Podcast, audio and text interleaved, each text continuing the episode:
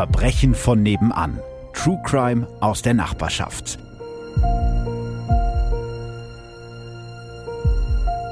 Hallo und herzlich willkommen bei Verbrechen von nebenan. Und meine Stimme ist heute fast so tief wie deine, aber nur fast. Also, Herr Fleiter, ich möchte Ihnen jetzt Folgendes mal mitteilen und vielleicht hört es ja jetzt auch deine Community.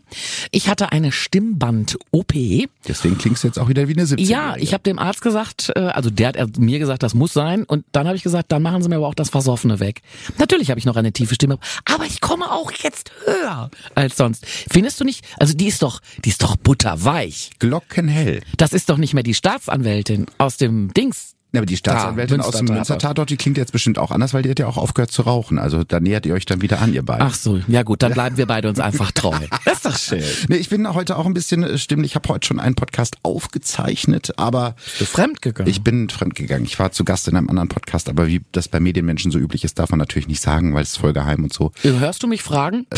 Nee, stimmt doch. fragen, interessiert mich auch gar nicht. Das ist auch wieder so ein Medienmenschen-Ding. Man erzählt ungefragt einfach irgendeinen Quatsch. Genau, woran erkennt man einen Veganer? Er sagt's dir. So, schöne Grüße an alle, das muss rausgeschnitten werden. Ja, da bist du sie alle los. Böse äh, Ja. Nachrichten bitte alle an Tanina schicken. und erstmal an dieser Stelle ganz vielen Dank an Christina. Das ist die Nichte von Ursula Scheibe. Das ist die Person, um die es in dieser Folge geht.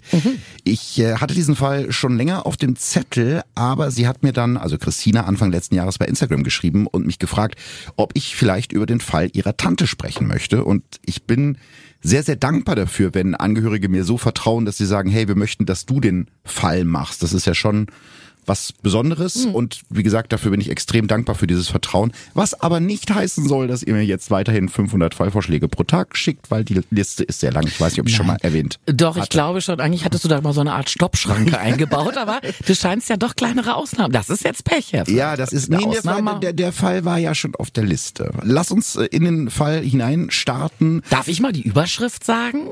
Äh, Den, den, den Folgentitel. Ja. Ja, sag, sag mal den Folgentitel. Ein Dorf sucht einen Mörder. Sehr gut. Ich hatte noch überlegt, ob ich es so nenne oder nicht, aber da du es jetzt Jetzt. sozusagen vorgetragen hast, Ist äh, es so. ist, ist es so. Ein Dorf sucht einen Mörder, heißt die heutige Folge. Mhm. Inhaltswarnung gibt's wie immer vorab. In dieser Folge geht es um den brutalen Mord an einer jungen Frau. Einige Namen habe ich geändert. Ich würde gar nicht fragen, ob du bereit bist, weil du siehst sehr bereit aus. Ich äh, klebe an deinen Lippen. Sehr schön. Dann Mhm. lass uns anfangen. Es ist der 28. Mai 1987, Christi Himmelfahrt. Seine Augen sind geschlossen, die Wange drückt gegen den kalten Tisch. Der Geruch von Schweiß und Rauch hängt noch schwer in der Luft der umgebauten Partyscheune, in der letzte Nacht ordentlich gefeiert wurde. In Ostönn, einem kleinen Dorf, das zu Soest in NRW gehört, bricht langsam ein neuer Tag an.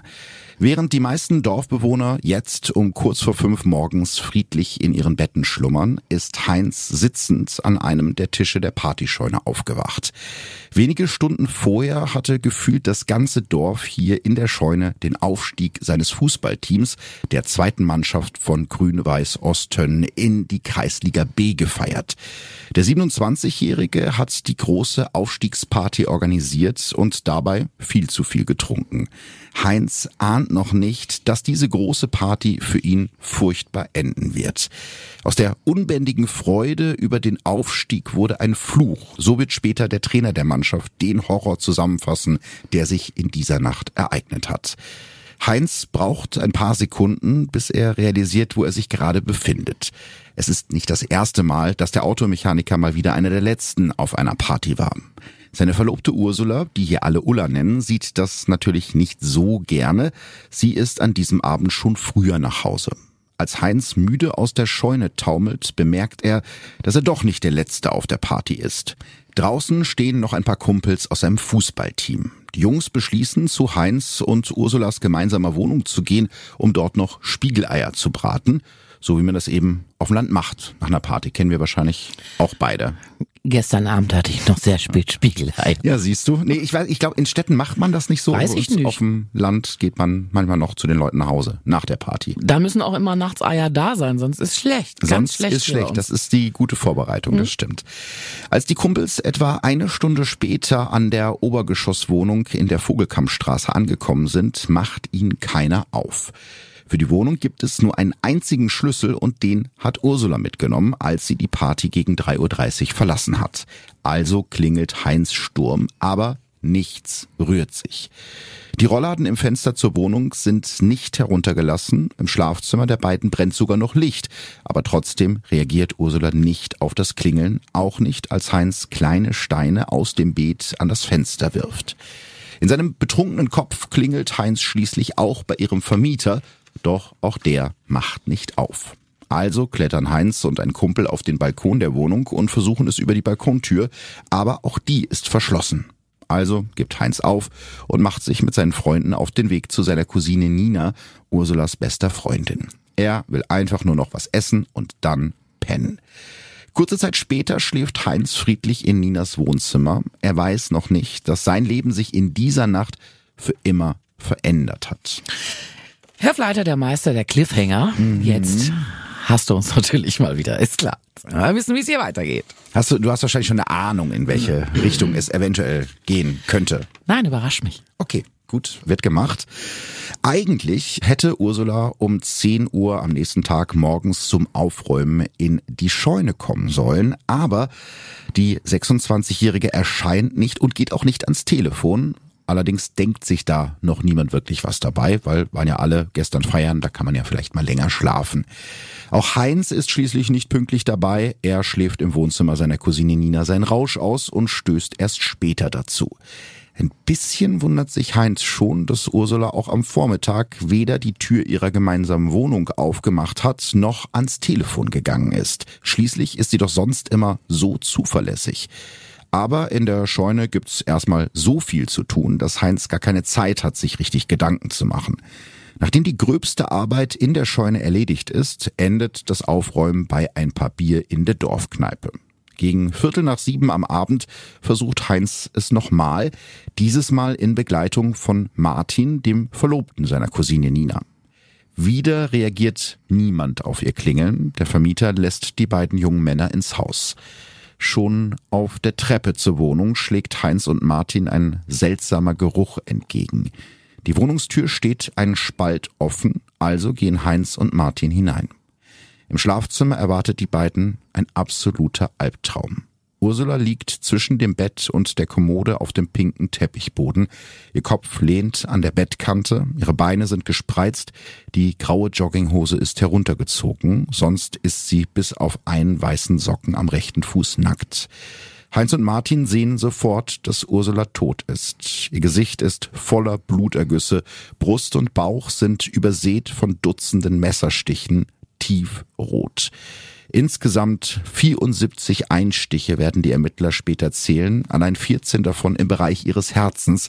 Eine grausam zugerichtete Leiche, wie später einer der Ermittler sagen wird. Ich glaube, in solchen Fällen spricht man ja von dieser klassischen Übertötung. Mhm. Das äh, macht dann natürlich auch ein bisschen neugierig, muss ich gerade mal sagen, auf ähm, die Ursula als Person. Mhm. Also wir können ja mal ein bisschen über sie sprechen, weil sie ist ja die Hauptfigur der, mhm. der heutigen Folge. Ursula Scheibe wird am 5. Januar 1961 geboren. Sie ist also zum Zeitpunkt der Tat gerade mal 26 Jahre alt. Sie hat rotblonde Haare und ein freundliches Lächeln. Im 1000 Einwohnerdorf Ostönn ist Ursula beliebt, besonders bei den Fußballern von Grün-Weiß, bei denen auch ihr Verlobter Heinz spielt. Die beiden führen seit mehr als vier Jahren eine harmonische Beziehung. Knapp einen Monat nach dem Mord hätten die beiden geheiratet in einer Doppelhochzeit mit Ursulas bester Freundin Nina und ihrem Verlobten Martin. Wir standen beide im Leben, hatten unseren Beruf, erzählt Heinz später. Mit der geräumigen Wohnung an der Vogelkammstraße haben sich die beiden richtig was gegönnt. Hier wäre auch genug Platz für Nachwuchs. Ursula hilft, wo sie kann. Für die Aufstiegsparty an diesem Abend bringt sie zum Beispiel einen Kartoffelsalat mit und springt beim Zapfen ein. Freunde beschreiben Ursula als offen, fröhlich und unkompliziert. Und genau diese fröhliche junge Frau liegt jetzt ermordet in ihrem Schlafzimmer, das ein einziges Chaos ist. Das grün-weiße Spannbetttuch und die gelbe Wolldecke auf dem Bett sind voller Blut. Überall im Zimmer liegen Kleidungsstücke, so auch Ursulas rotgrauer Pulli, den sie auf der Party trug. Einbruchspuren können die Ermittler nicht feststellen Ursula muss ihren Mörder also gekannt und vor allem hereingelassen haben. Und mehr noch, nach kurzer Zeit sind sich die Ermittler sicher, dass der Mörder zusammen mit Ursula und all den anderen auf der Party war. Ich hätte das jetzt auch vermutet, aber warum? Also wie sind die darauf gekommen? Naja, also es kann nur ein Partygast gewesen sein, der wusste, dass Ursula in dieser Nacht allein in ihrer Wohnung war. Denn eigentlich sollten zwei ihrer Freundinnen bei ihr übernachten. Die eine von den beiden war dann aber so betrunken, dass die andere Freundin sie nach Hause gebracht hat. Und außerdem war eben abgesprochen, dass Heinz an diesem Abend in der Scheune pennt und Ursula deshalb dann ja ganz alleine zu Hause ist. Das kann ja eigentlich kein Außenstehender wissen, weil die beiden haben zusammen gewohnt. Eigentlich wäre der Heinz immer mit in der Wohnung gewesen. Also kann man davon ausgehen, mit ziemlich großer Wahrscheinlichkeit, dass der Täter auf der Party gewesen ist und das mitbekommen hat. Sonst haben die Ermittler zu diesem Zeitpunkt aber kaum etwas in der Hand. Ich stelle mir auch gerade vor, bei so einer Party, da sind die meisten ja jetzt nicht gerade nüchtern. Die Erinnerung hinkt dann ja auch ein bisschen hinterher. Das ist ja bestimmt total schwer da. Ja. Weiß ich auch nicht mehr, wie lange ich die noch Ja, genau das. gesehen habe. Genau, genau das wird tatsächlich später zu einem der größten Probleme der Ermittlungen, weil eben die meisten sich nicht mehr so richtig erinnern oder sich an Sachen erinnern, die eigentlich so gar nicht gewesen sein können oder die Zeiten durcheinander bringen. Also der Ermittlungsstart ist ja denkbar schwierig, weil es gibt eben auch sonst nicht so besonders viel. Der Mörder hat am Lichtschalter des Schlafzimmers einen blutigen Fingerabdruck hinterlassen. Könnte man jetzt erstmal denken, hu, das ist ja ein guter Anfang. Jetzt wird's ja einfach. Ja, ja, aber so ist es leider nicht, weil der ist so verwischt, dass man damit irgendwie nichts anfangen kann. Also man kann den nicht abgleichen. Also befragt die Mordkommission alle der rund 130 Partygäste. Und wie du es eben schon gesagt hast, die meisten waren an diesem Abend zu betrunken, um wirklich verlässliche Aussagen zu machen. Viele wissen nicht mal mehr, wie sie nach Hause gekommen sind. Deshalb beschlagnahmen die Ermittler alle Partyfotos und sammeln die Kleidung von allen männlichen Partygästen ein, in der Hoffnung, irgendwo eine winzige Spur zu finden. Also damals haben sie wahrscheinlich noch Filme beschlagnahmt, weil Digitalfotografie gab's ja noch nicht. Und äh, zum Glück für die Ermittler, weil heute mit Handys wäre es wahrscheinlich noch viel aufwendiger, weil ja viel mehr Fotos gemacht werden. Dabei fällt der Polizei das erste Mal der damals 18-jährige Jochen Bode auf. Er gilt als größtes Fußballtalent in Osttönn, kickt als jüngster Spieler in der ersten Mannschaft und wird sogar von anderen Teams umworben. Als einer der Ermittler die Partyfotos untersucht, fällt ihm auf, dass Jochen auf der Party ein anderes Hemd getragen hat als das, was er bei der Polizei abgegeben hat. Kurz danach gibt Jochen dann doch noch das richtige Hemd ab. Es ist noch feucht vom Waschen. So nach dem Motto, ja, tut mir leid, war ein Versehen. Aber er ist nicht der Einzige, der ins Visier der Ermittler gerät.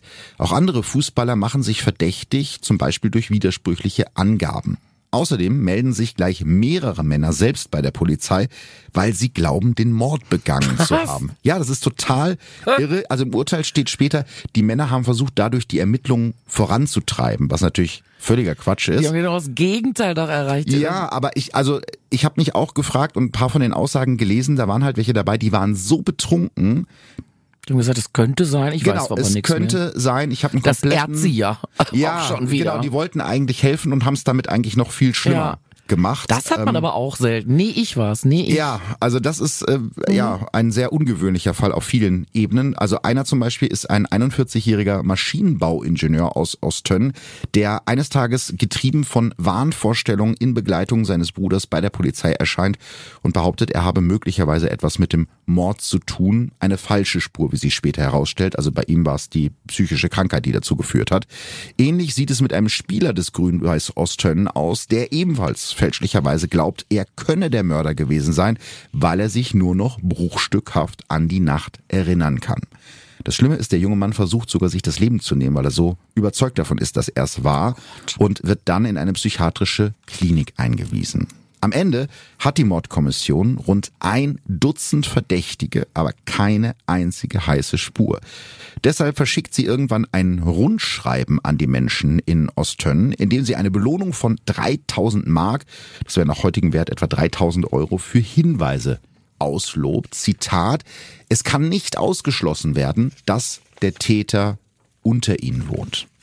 Und damit geht der Wahnsinn jetzt erst richtig los. Wie viele Einwohner hat dieses Ähm, Ostönnen? Wahrscheinlich nicht so viel. Ja, so roundabout 1000. Also da kennt da wirklich, kennt ja jeder jeden. Ja, und wenn oh, eine gute Stimmung dann im Dorf. Ja, absolut. Klasse. Also die, die Angst geht wirklich um. Jeder verdächtigt jeden. In dem Dorf mit den hübschen Fachwerkhäusern, dem schmalen Bach und der weißen Kirche, in dem jeder jeden kennt, tun sich Abgründe auf. Kaum zieht irgendwer um, gibt es einen Hinweis an die Polizei. So, ah, komisch, warum zieht der denn jetzt weg hier? Wirkt irgendjemand anders als sonst, klingelt bei der Kripo das Telefon. Ein Paar lässt sich scheiden. Schon wieder gibt's einen anonymen Brief an die Ermittler. Die Situation spitzt sich immer mehr zu. Alleinstehende Frauen aus Ostönn bekommen sogar nachts plötzlich Drohanrufe vom angeblichen Mörder.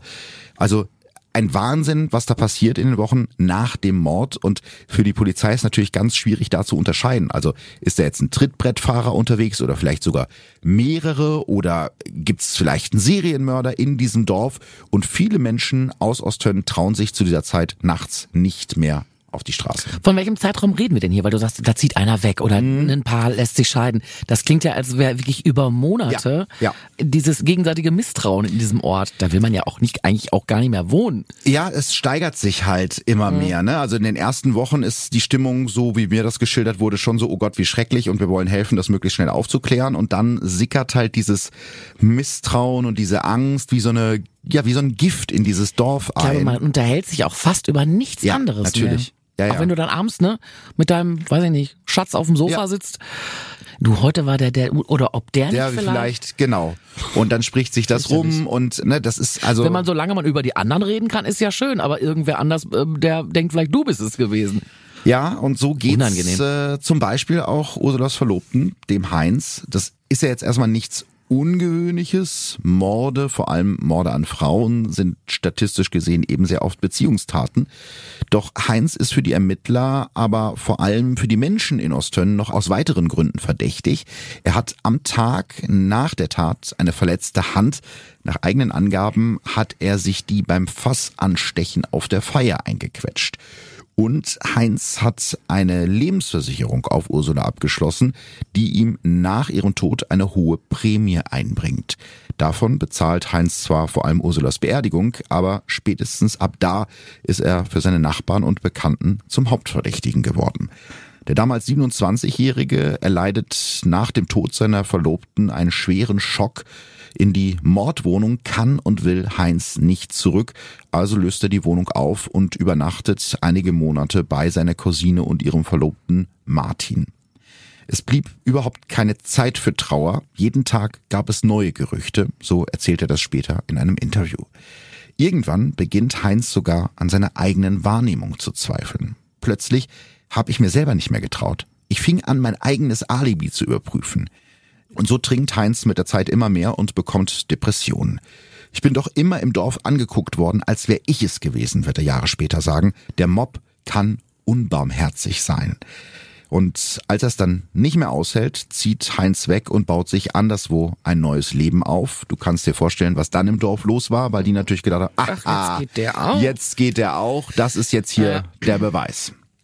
Weißt du, was ich gerade noch Mhm. so denke? Die Familie von ähm, der Ursula.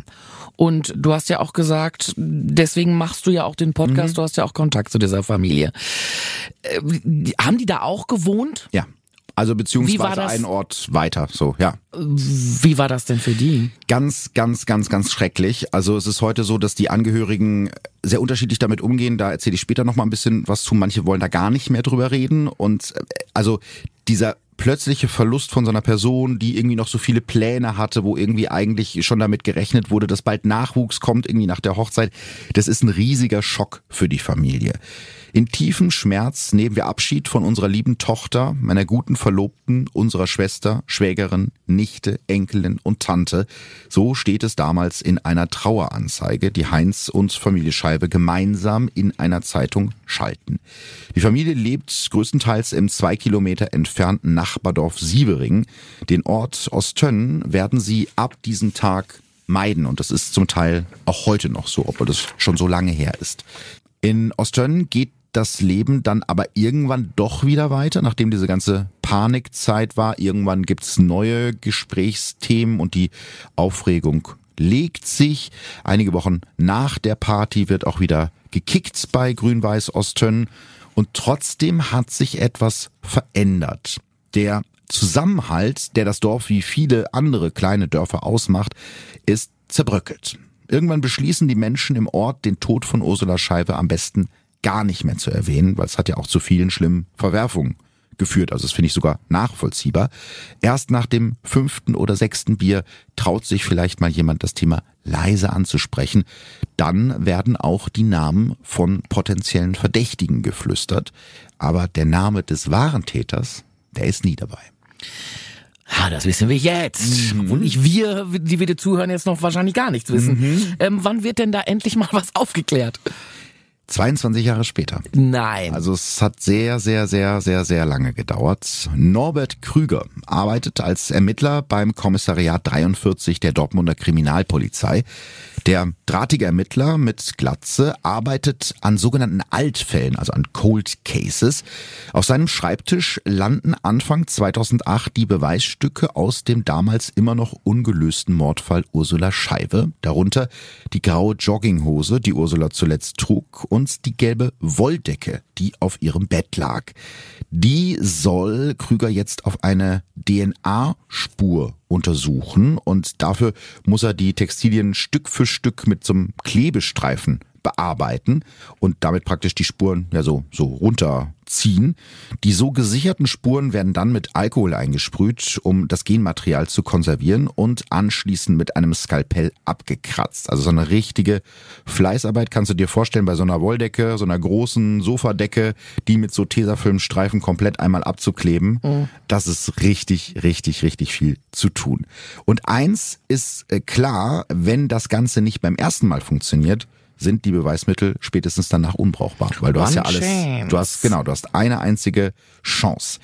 Die gesicherten Spuren schickt Krüger dann zur Rechtsmedizin nach München. Die Kollegen dort haben die größte Erfahrung mit dieser Methode, erklärt er später vor Gericht. Damals ist es nämlich noch ziemlich neu, diese Analyse von Genmaterial aus Textilien und tatsächlich One Chance, sie hatten Glück, die Rechtsmediziner entdecken unter anderem an einem Stückchen der Wolldecke eine DNA-Spur. Jetzt ist allerdings die Frage, wie gleicht man diese Spur ab? Weil nur die DNA-Spur, ne, die bringt dir ja nichts. Du musst ja auch Vergleichsmaterial haben und die Tat ist mittlerweile 22 Jahre her. Also, mhm. wie würdest du das jetzt angehen als Ermittlerin? Ich würde mir ein Ferienhaus auf Mallorca nehmen und würde es dran geben. Wahrscheinlich. Zumal mal ganz im Ernst auf dieser Decke, ich meine, das kann natürlich auch, wenn du die abgleichst, das kann ja auch von Heinz dann äh, zum Beispiel. Gehen. Also das ja. muss ja auch schon mal nichts bedeuten. Also man ja. ist ja noch ganz am Anfang. Ja, ja, genau. Ganz das stimmt. Gruselig. Das ist auch nochmal, glaube ich, ganz wichtig zu erwähnen. So eine DNA-Spur beweist natürlich nicht, dass jemand der Mörder ist, sondern das beweist nur, dass jemand am Tatort war. Oder theoretisch noch nicht mal das, weil vielleicht hat Ursula die Decke mal irgendwie woanders mit hingenommen und da ist sie dann mit anderem Genmaterial. Ja, wenn man mal so ein Indiz bekommen. hat und dann noch eins genau. und noch eins, dann. Also, wenn du jetzt nicht was. das Ferienhaus hättest, wie würdest du es dann angehen? Ich bin doch kein Kriminalist. Ich habe gedacht, du bist jetzt so oft bei mir im Podcast gewesen. Ich hol das ganze Dorf zur DNA-Probe ab. Ja, genau so. Genauso wird's äh, gemacht. Sie setzen äh, im Prinzip dort an, wo sie aufgehört haben, die Ermittler in Osttönn. Am 26. November 2008 suchen die Ermittler insgesamt 16 Männer auf, um sie um die Abgabe einer Speichelprobe zu bitten. Darunter Fußballspieler, andere Gäste der Party, aber natürlich auch Ursulas damaligen Verlobten Heinz und auch Ursulas Brüder. Alle sagen sofort zu, bis auf einen. Oh, Einer möchte nicht. Kannst dir vielleicht denken, wer das eventuell sein könnte? Da war doch einer, der bei den ersten Untersuchungen auch schon war das nicht dieser, dieser Superkicker, dieser Junge? Genau, Jochen Bode, damals so. 18 Starfußballer von Grün-Weiß. Und das war ja derjenige, der ein anderes Oberteil abgegeben hat das als falsche das. Hemd. Genau. Das ist kein falscher 50er, das ist ein, ein falsches Hemd. Hemd. Und der dann später, also auf Nachfrage, das richtige Hemd gegeben hat, das aber vorher gewaschen hat und sagte, hups, wusste ich nicht, dass man das nicht Ehrlich gesagt, waschen darf. Mann traue ich auch selbst das noch zu, ja. dass es ein Versehen war. Aber ja. wenn ich Ermittler wäre, erstmal nein. Ja, also der gehörte eben damals auch zum Kreis der Verdächtigen, wobei es ja ein sehr großer Kreis der Verdächtigen war. Mittlerweile ist Jochen 40, ist verheiratet und lebt immer noch im Dorf und arbeitet in einem Baumarkt in der Nähe, ist auch immer noch der Star seiner Mannschaft. Keiner in Ostön hat so einen harten Schuss mit dem linken Fuß. Er hatte damals das Zeug zum Bundesliga-Profi. Ihm fehlte nur der Mut, erzählt sein Trainer damals. Und genau bei diesem Jochen Bode klingelt Ende November 2008 das Telefon. Weil ihn die Ermittler auf dem Festnetz nicht erreicht haben, versuchen sie es auf Jochens Handy. Sein Bruder hat seine Speichelprobe schon abgegeben, also der gehörte auch zum Kreis mhm. der Verdächtigen. Es ist äh, eigentlich ganz einfach, die Abgabe dauert nur fünf bis zehn Minuten, erklärt der Polizist am Telefon. Aber Jochen sagt, er habe gerade keine Zeit und irgendwie findet er auch in den nächsten Tagen immer wieder Ausreden, um keine Probe abgeben zu müssen. Passt mir gerade nicht so gut, bin ja, unterwegs. Aber wird er ja wohl nicht, äh, mit, die Polizei sagt, ja gut, dann nicht. Naja, es ist so. Die bleiben noch da dran. Ja, die bleiben richtig, die bleiben da dran, aber es ist, also du bist jetzt nicht verpflichtet, so eine Probe abzugeben. Ach so. Mhm. Nee, du bist ja Zeuge. Als Zeuge bist du nicht verpflichtet, sowas zu machen. Und Stimmt, es ist freiwillig, aber ja, ja. muss ja auch klar sein, wenn ich der Einzige bin, dann mm, katapultiere ich mich aber auch in der Ecke. Genau, das ist es. Und, und so willigt Jochen Bode dann doch noch ein im Januar 2009, also so einen Monat später als Dem muss ja die alle Düse anderen. gegangen mhm. sein. Gibt seine DNA doch noch ab, allerdings unter einer einzigen Bedingung. Seine jetzige Ehefrau Nadine, die soll da bitte nichts von mitbekommen, dass er seine DNA abgegeben hat. Einen Monat später steht das Ergebnis fest. Die DNA-Spuren auf der gelben Wolldecke, die neben Ursulas Leiche auf dem Bett lag, stammen von Jochen mit einer Wahrscheinlichkeit von 1 zu 23 Millionen. Und so klingelt es am 11. Februar 2009 morgens um kurz vor sieben bei den Bodes an der Haustür. Er hätte eigentlich wissen müssen, dass wir wieder vor seiner Tür stehen, so erzählt es später einer der Ermittler. Jochen ist gerade erst aufgewacht und muss sich erstmal einen Jogginganzug überwerfen. Dann folgt er den Polizisten schweigend und ohne auch nur eine Frage zu stellen ins Gäste-WC, wo ihm Handschellen angelegt werden. Seine Ehefrau Nadine glaubt, dass die Ermittler ihren Mann zur Speichelprobe abholen. Sie kann ja nicht wissen, dass er die schon längst abgegeben Und hat. Das ist freiwillig wäre. Genau. Auf der 45-minütigen Autofahrt zur JVA in Hamm belehren die Polizisten Jochen über seine Rechte. Noch am selben Tag wird er einem Haftrichter vorgeführt und in U-Haft gebracht. Bei seiner ersten Vernehmung schweigt Jochen zu den Vorwürfen, aber er weint. Seine Ehefrau erfährt erst nachmittags von dem Verdacht gegen ihren Mann als sie bei der Polizeiwache anruft, um zu fragen, warum die Abgabe der Speichelprobe so lange dauert. Sie ist fassungslos, so wie fast alle anderen im Dorf. Er kann es nicht gewesen sein, sagt einer der Fußballer, der damals auf der Party in der Feierscheune dabei war. Er war ja noch ein Bub. Auch Jochens Trainer ist sich sicher, ich kenne ihn seit 17 Jahren, wenn da was gewesen wäre, dann hätte ich das gemerkt. Jetzt springen auch die ersten Medien auf die Verhaftung auf. Eine Lokalzeitung titelt, muss jetzt ein Unschuldiger büßen? Fragezeichen. Jochens Fußballteam sammelt sogar Geld für einen Anwalt. Auch seine Ehefrau Nadine glaubt keine Sekunde, dass ihr Mann der Mörder sein könnte.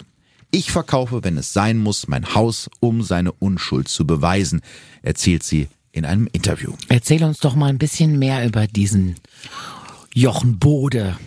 Er scheint ja auch ein bisschen, wenn ich mir das jetzt so anhöre, ein bisschen einfach gestrickt. Mhm. Ja, kann man vielleicht so sagen. Also es ist interessant bei ihm, Außenwahrnehmung und das eigene Sein, das passt nicht so ganz zusammen wenn man das so von außen äh, betrachten kann. Mhm. Jochen kommt aus einer großen Familie mit vier Schwestern und zwei Brüdern. Sein Vater arbeitet auf dem Bau und seine Mutter kümmert sich um die Kinder, also so klassische deutsche Dorffamilie. Seine Eltern sind streng. Wenn Jochen mal wieder keine Lust auf Hausaufgaben hat, gibt es Schläge, sowohl vom Vater als auch von der Mutter. Als er 14 ist, zieht Jochen sich bei einem Fahrradunfall einen Milzriss zu. Anstatt zu seinen Eltern zu gehen, damit die ihn zum Arzt fahren, versteckt er sich im Gebüsch und wartet, bis sein Vater das Haus verlässt, weil er so Angst davor hat, dass der ihn verprügelt. Und das ist jetzt natürlich nicht mehr so ganz normale Dorffamilie, aber auch das ist halt wieder so, ne? Nach außen ist es halt die perfekte Familie mit wohlerzogenen Kindern und mhm. äh, in der Realität sieht's halt anders aus. Man muss sagen, das Einzige, in dem Jochen so wirklich gut ist, ist Fußballspielen. Da fiebert dann auch sein Vater mit. Schon in seiner Jugend schafft es Jochen in die Westfalen-Auswahl und wechselt von der A-Jugend direkt in die erste Mannschaft von Grün-Weiß Osttönn. Auf dem Platz ist Jochen der Chef und sagt seinen Mitspielern, wo es lang geht.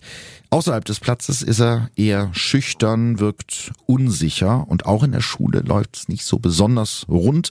Er verlässt die Hauptschule im Juni 1996 1986 nach der 10. Klasse ohne Abschluss.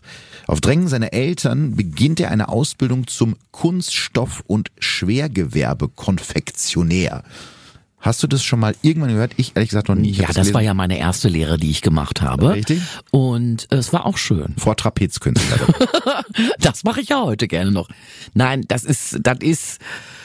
Was ja, macht der? also ich muss das auch nachschlagen. Das sind Menschen, die zum Beispiel Autoplan, Zelte, Markisen oder Gerüstverkleidungen herstellen. So, muss ja auch einer machen. Also ich kenne das unter Zeltebauer. Du nicht. Ich bin eher in akademischen Kreisen unterwegs. Äh, natürlich. Also Leute, die halt so Plan machen. Also schon ein Job, der körperlich sehr anstrengend ist. Nach anderthalb Jahren bricht Jochen die Ausbildung ab. Er ist einige Zeit arbeitslos und findet dann einen Job als Metallschleifer in einer Fabrik, den er auch nicht lange behält. Auch wenn Jochen als erfolgreicher Fußballer ziemlichen Erfolg bei den Frauen hat, halten seine Beziehungen meist nur so kurz wie seine Jobs. Im September 1993, also mit Mitte 20, wird Jochen Vater einer Tochter. Kurz darauf heiratet er das erste Mal. Doch seine Ehefrau verlässt ihn kurz darauf für einen anderen. Jochen verliert den Halt und den Job, kann irgendwann seine Miete nicht mehr bezahlen, muss im Auto übernachten und zieht schließlich zu seiner Mutter. Doch der Verein lässt ihn nicht im Stich, sammelt sogar Geld für ihn. Das ist dann wiederum die gute Seite am Dorfleben, ne? wenn mal einer irgendwie stolpert, dann Ja, ist man Unterstützung ist dann schon da. füreinander da, aber das ist ja ganz interessant. Er ist ja wirklich bei diesem Fußballclub der absolute Megastar. Alle himmeln den an und eigentlich so im Rest des Lebens kriegt er nicht wirklich was Nee. auf die Kette. Und dieser Fußballclub Grün- Grün-Weiß Osttönn ist für ihn noch aus einem weiteren Grund wichtig, denn dort lernt Jochen dann auch Nadine kennen, die damals noch mit einem Mitspieler von ihm zusammen ist. Irgendwann werden die beiden ein Paar und Jochen zieht im November 2004 zu Nadine ins Einfamilienhaus. Die schlanke, braunhaarige Mutter von vier Kindern erweist sich, wie der Spiegel es beschreibt, als perfekte Fußballerfrau. Sie feuert Jochen und sein Team vom Spielfeldrand an, schleppt aber auch den Erste-Hilfe-Koffer und sorgt für die Getränke. Von der anderen Spielerfrau des Clubs namens Ursula Scheibe, die fast 20 Jahre vorher brutal ermordet wurde, hat Nadine nach eigenen Angaben nur mal am Rande gehört. Jochen hat mittlerweile wieder einen festen Job gefunden als Verkäufer in einem Baumarkt und die beiden leben ein zumindest nach außen perfektes Familienleben, bis es dann am 11. Februar 2009 bei ihnen klingelt und die Polizei vor der Tür steht. Auch wenn Jochen in U-Haft weiterhin schweigt, sind sich die Ermittler mittlerweile sicher, dass er Ursulas Mörder sein muss. Und so rekonstruieren sie Stück für Stück die Nacht, in der Ursula sterben musste. Auch Jochen ist in der Nacht zum 28. Mai 87 auf der Aufstiegsparty der zweiten Mannschaft seines Clubs. Auch wenn er selbst natürlich in der ersten spielt, kann er sich das als Star des Vereins nicht entgehen lassen. Mit zwei Freunden schaut er sich dort auf dem Fernseher das Finale des Europapokals der Landesmeister Bayern gegen Porto an, das die Bayern mit 1 zu 2 verlieren. Danach geht er mit zwei Kumpels zu Fuß zur Schützenparty ins Nachbardorf. Gegen 2.30 Uhr geht es dann zusammen mit seinem Kumpel Lars zurück auf die Aufstiegsfeier nach Osttönn. Da gibt's wenigstens Freibier. Dort steht Ursula hinter der Theke und zapft. Jochen und sie kennen sich, also so wie man sich auf dem Dorf eben kennt. Etwa eine Stunde später bittet Ursula Lars, also der Kumpel, mit dem der Jochen gekommen ist, für sie zu übernehmen, weil sie nämlich keine Lust mehr hat zu zapfen. Sie ist müde und sie will nach Hause. Und jetzt wittert Jochen seine Chance. Schließlich hat er mitbekommen, dass Ursulas Verlobter Heinz noch auf der Party bleiben wird und die 26-Jährige damit allein zu Hause sein wird. Jochen schleicht ihr hinterher und wartet vor dem Haus. Als er sieht, dass in Ursulas Schlafzimmer das Licht angeht, klingelt er bei ihr. Die 26-Jährige hat eben erst die Reste des selbstgemachten Kartoffelsalats im Kühlschrank verstaut und macht sich gerade bettfertig, als sie die Klingel hört. Wahrscheinlich denkt sie, dass draußen ihr Verlobter Heinz steht, weil es gibt ja nur einen Schlüssel für die Wohnung, also macht sie auf. Dann geht es ganz schnell. Jochen drängt Ursula in die Wohnung und ins Schlafzimmer, wo er versucht, sie zu vergewaltigen, doch die 26-Jährige wehrt sich heftig. Also schlägt er sie und Ursula schreit nach Hilfe. Ein Nachbar hört diesen Schrei sogar, denkt aber, er käme von der Aufstiegsparty ein paar Straßen weiter. Doch das kann Jochen nicht wissen. Er hat Angst, dass ihn jemand erwischen könnte. Deshalb wirkt er sein Opfer, bis sie ohnmächtig wird. Erst jetzt, wo Ursula so da liegt, wird Jochen so richtig bewusst, was er gerade getan hat. Er muss verhindern, dass Ursula irgendjemand von seinem Vergewaltigungsversuch erzählt. Also nimmt er sich ein zwölf Zentimeter langes Küchenmesser aus der Schublade und geht zurück ins Schlafzimmer. Dort sticht er insgesamt 74 Mal mit voller Wucht auf die junge Warum Frau ein. denn so oft? Ja, du hast ja gerade schon das Übertöten angesprochen, was ja oft so interpretiert wird, dass Täter und Opfer ein persönliches, enges Verhältnis zueinander hatten, also so eine Tat aus Hass sozusagen. Aber das kann, und das ist in dem Fall sicherlich so gewesen, auch darauf hinweisen, dass der Täter unerfahren ist. Das heißt, der weiß nicht, wie viele Stiche es braucht, um jemanden zu töten. Und dann sticht er lieber noch zwölf oder zwanzig Mal öfter zu, um wirklich sicher zu gehen, dass es geklappt hat. Also die Staatsanwaltschaft wird später sagen, er hat gehandelt in unmittelbarer Tötungsabsicht und in Kenntnis der zu Tode führenden Umstände. Ursula Scheibe stirbt in ihrem eigenen Bett. Danach wäscht sich Jochen notdürftig in ihrem Badezimmer das Blut vom Körper, zieht Ursulas Leiche vom Bett, bedeckt sie mit dem Oberbett und geht nach Hause zu seinen Eltern. Auch das ist ja eigentlich eine völlig irrationale Handlung, weil ob er die jetzt vom Bett zieht und da noch eine Decke drauflegt, ändert ja eigentlich nichts dran. Also er hat nicht den, den Leichnam irgendwie versteckt oder so. Aber er ist dann so eiskalt, dass er sich bei seinen Eltern frisch macht und so nach ungefähr einer Stunde wieder zurück auf dieser Aufstiegsparty erscheint. Als sein Kumpel Lars ihn fragt, wo er denn so lange war, antwortet Jochen nur auf dem Klo. Nach ein paar Bier geht Jochen dann endgültig nach Hause und legt sich schlafen. Er ist jetzt ein Mörder, aber das wird 22 Jahre lang niemand erfahren. Dabei hatte ihn die Polizei ja damals auch schon auf dem Zettel.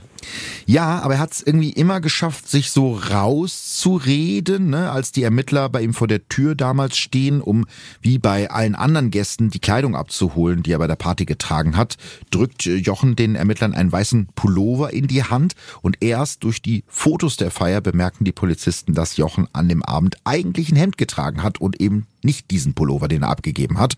Da sagt er, oh sorry, hab mich wohl vertan und äh, gibt denen dann das Hemd und das hat er eben in der Zwischenzeit gewaschen.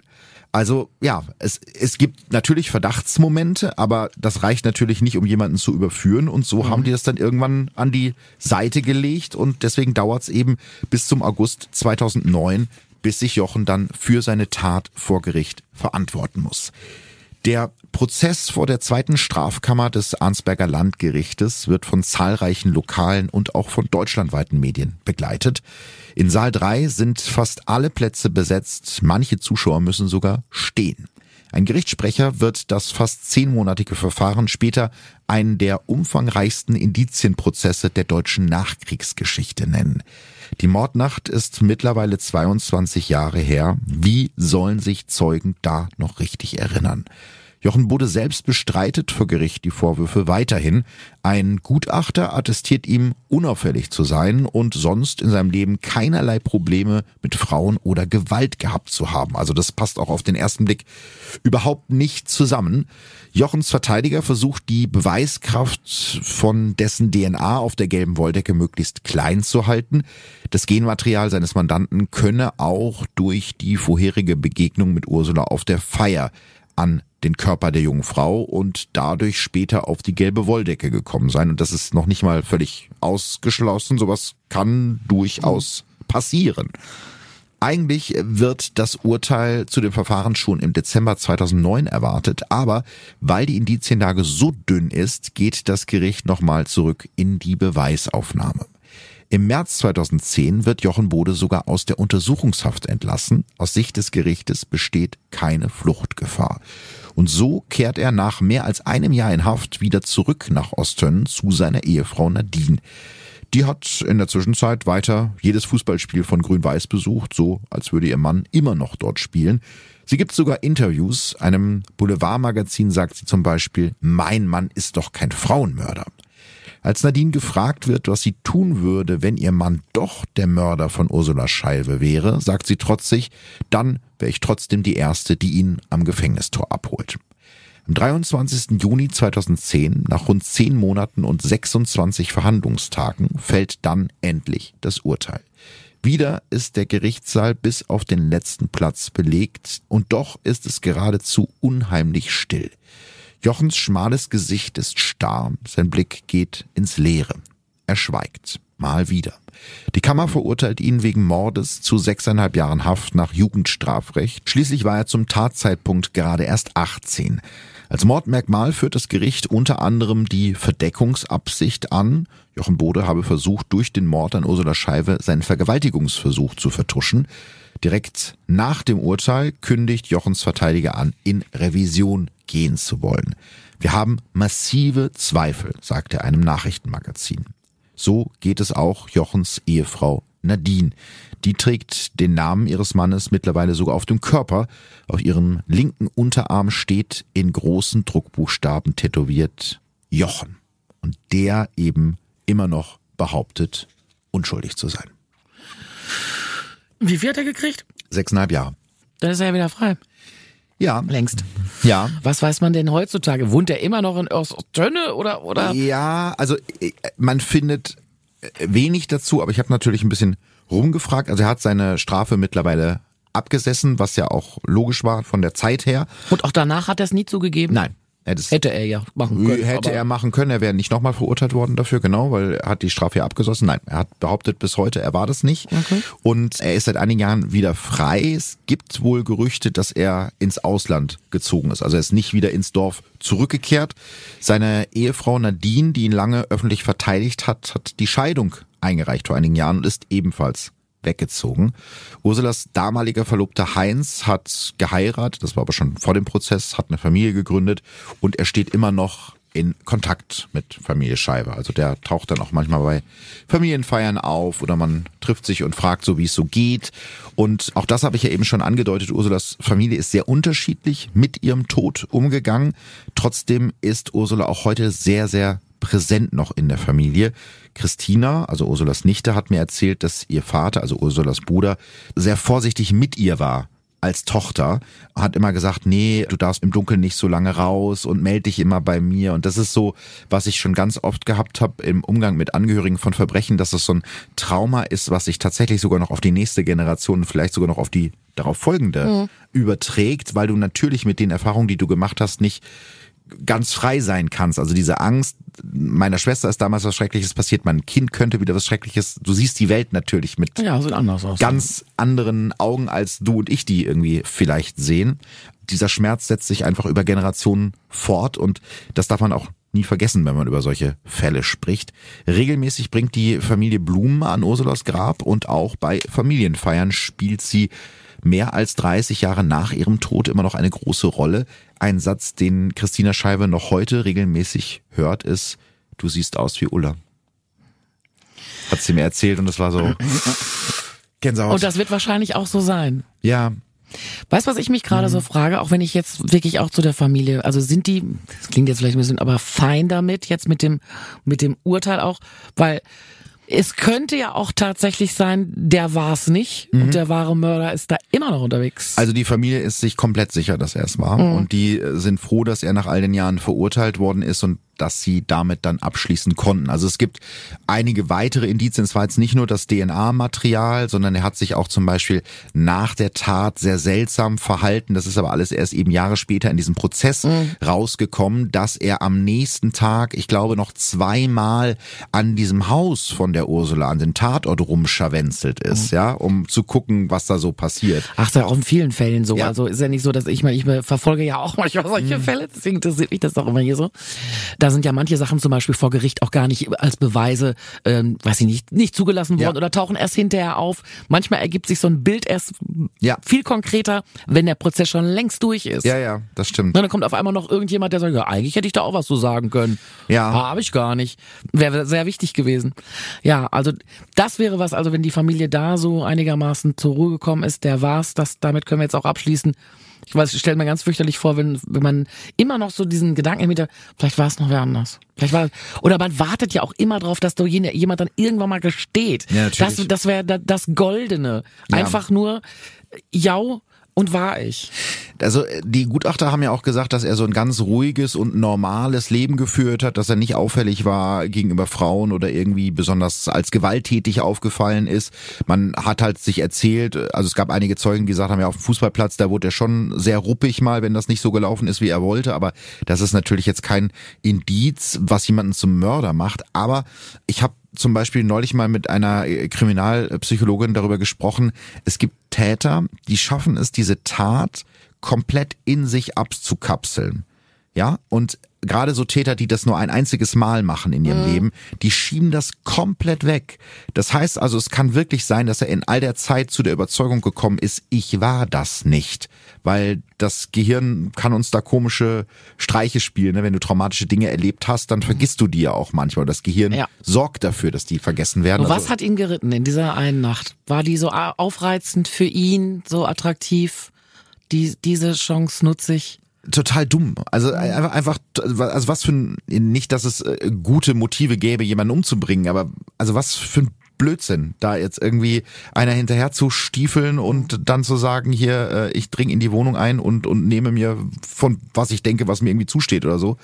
Aber du siehst ja auch an den ganzen Nachtatverhalten, wie äh, die Expertinnen und Experten sagen, dass das nicht geplant oder irgendwie kaltblütig war, mhm. weil der hat da ist seinem Trieben gefolgt und hat sich überhaupt gar keine Gedanken darüber gemacht, was das für Konsequenzen hat. Und das ist ja eben für uns als normal denkende Menschen völlig unverständlich. Ich weiß nicht, seit wann du normal denkst, aber ja, ich weiß, gut. was du meinst. Ja. ja, also ich finde das einen ähm, besonders besonderen Fall, nämlich alleine, also das werde ich heute auch mitnehmen, mhm. ganz im Ernst. Die Vorstellung, wie das ist in so einem Dorf und dann über so viele Jahre, das ist auch wirklich auch der ganz spannende Teil finde ja. ich daran, dass die sich alle gegenseitig misstrauen. Was muss das für ein Leben sein? Also, das ist ja echt ein Und also du brauchst, Aspekt, du brauchst jetzt nicht meinen, dass dadurch jetzt da Frieden eingekehrt ist, ne? Weil es gibt natürlich immer noch Leute, die ihn verteidigen und sagen, der war das nicht, ja, das war jemand anderes und dieses Grundvertrauen, was du ja wirklich auf so einem kleinen Dorf oft hast, wo du die Tür abends nicht mehr abschließt ja, wo die Tür offen mhm. stehen lässt und wo jeder jeden kennt und äh, du alle Geschichten über den Nachbarn kennst und dann ist da jemand unter dir, der der fähig ist, so eine Tat zu begehen. Da zweifelst du ja an dir selbst und zweifelst wahrscheinlich auch an jedem.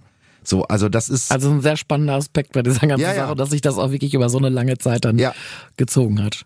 Ja, danke dir für diesen Fall. Sehr, sehr gerne und äh, ich hoffe, wir hören uns bald wieder jetzt, wo du so eine zauberhaft jugendliche Stimme wieder hast. Du könntest, mi, mi, mi. könntest jetzt Kinderhörspiele sprechen.